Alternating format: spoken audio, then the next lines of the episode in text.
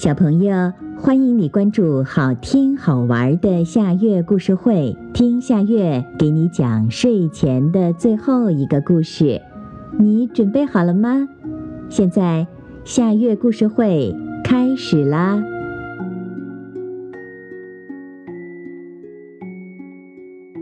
月亮的味道，月亮的味道一定像冰糖。花栗鼠看着圆圆的月亮挂在树梢，真像是一块亮晶晶的大冰糖。它咽了咽口水，说：“应该是薄荷味的。月亮发出来的光冰凉冰凉的。”青蛙插了一句。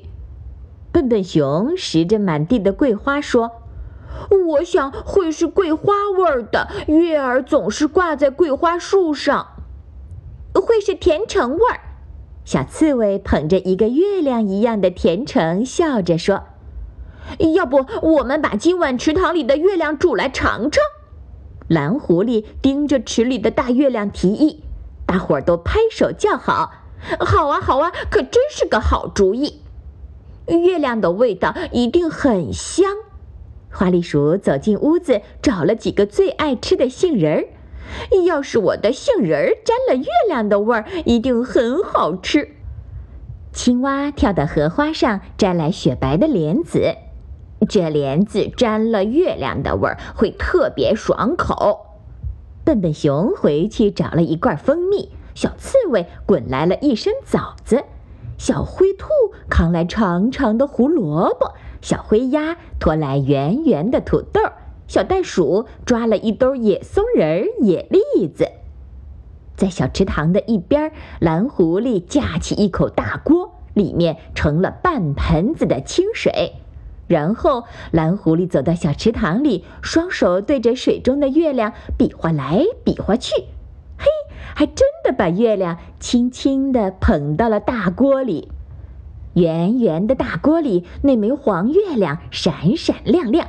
蓝狐狸在锅下面生起了火，大伙儿看着月亮被煮得越来越透亮，连忙把自己准备的杏仁、莲子、蜂蜜、枣、萝卜、土豆、松仁全都放了进去。啊，月亮的味道会是什么样的呢？大伙儿围着大锅，耐心地等待着。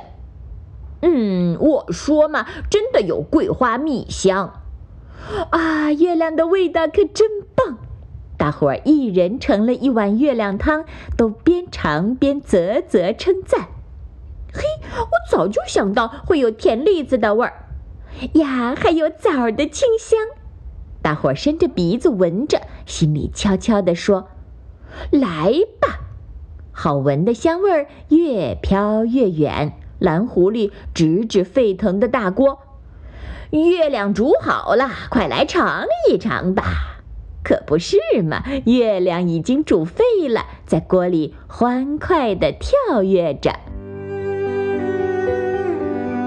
好啦，今天的故事就到这里了。可是我还想听。你可以关注“好听好玩的夏月故事会”微信公众号，听故事，讲故事。小朋友，晚安。